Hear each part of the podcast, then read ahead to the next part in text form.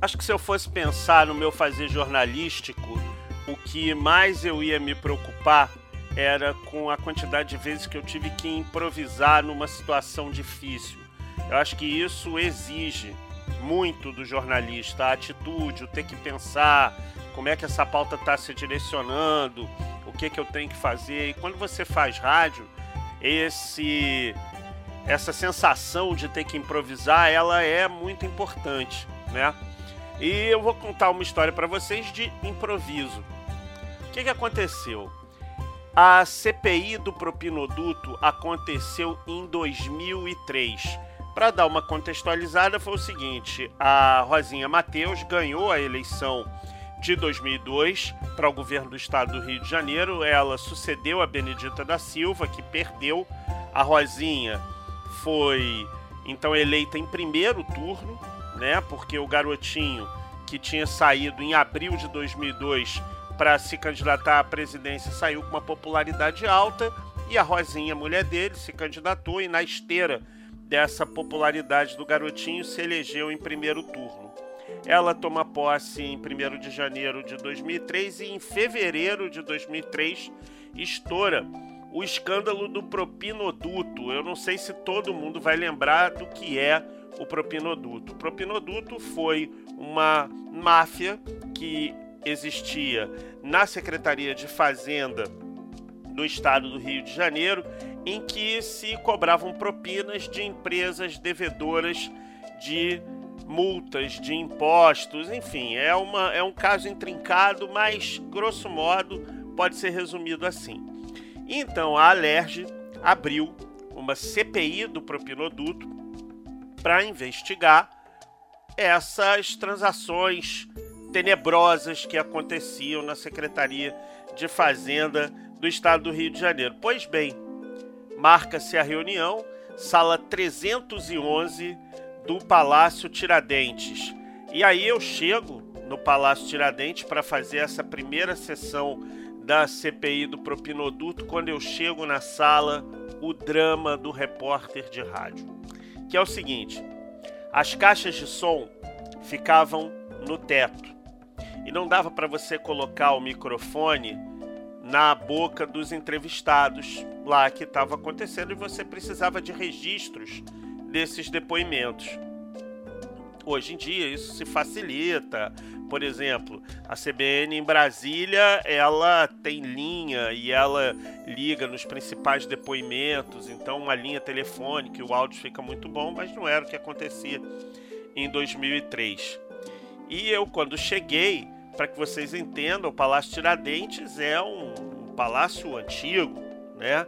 Foi sede da Câmara dos Deputados quando o Rio de Janeiro era capital do país, primeiro do Império e depois da República. Então, é um prédio antigo que tem um pé direito alto e você ter as caixas no teto, resultado, você fica muito longe, né?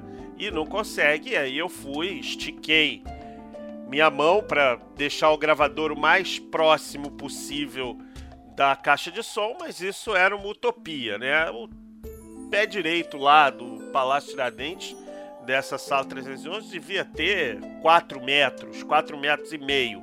Eu, com a minha altura mais meu braço esticado, chegava a 2,20, ou seja, quando eu fui tirar a sonora, cheguei na redação, fui tirar a sonora, a sonora estava muito ruim.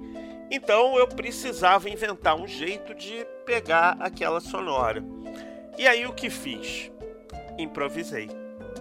Fui no setor de manutenção da rádio, conversei com um cara super legal que trabalhava lá, o Jairo, e falei com ele, Jairo, olha, eu quero o seguinte, eu preciso de um pedaço de madeira que tem aproximadamente 3 metros e meio e na ponta desse pedaço de madeira a gente vai colocar uma estrutura quadradinha para eu poder, como se fosse uma prancheta, sabe? Uma prancheta que você. Prancheta de pessoa que faz pesquisa na rua tal.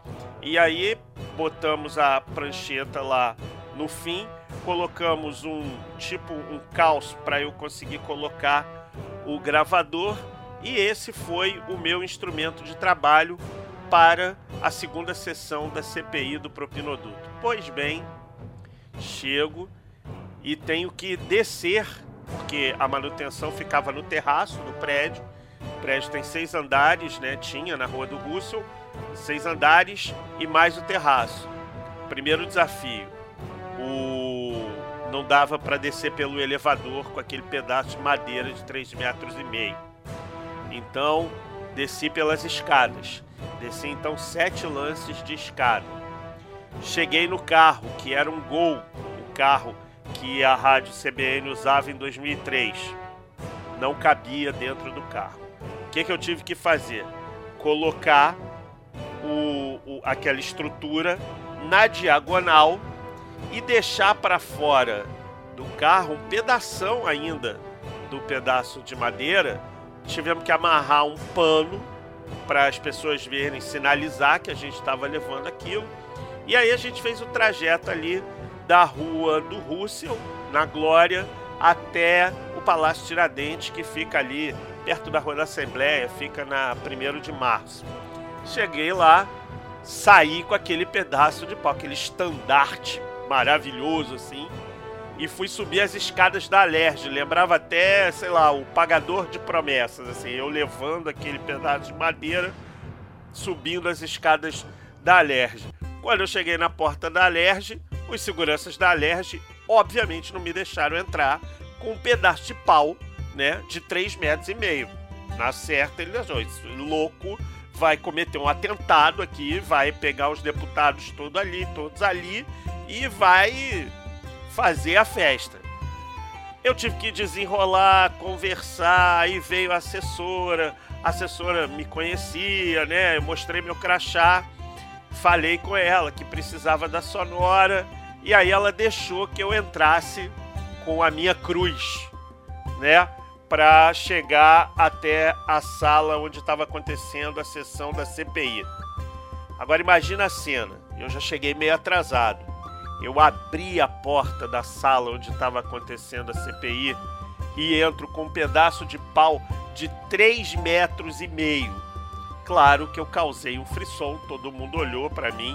O deputado Paulo Melo, que depois foi até preso, ele estava presidindo a sessão da CPI, ele olhou com um olhar assim de, pô, caprichou agora para interromper, né?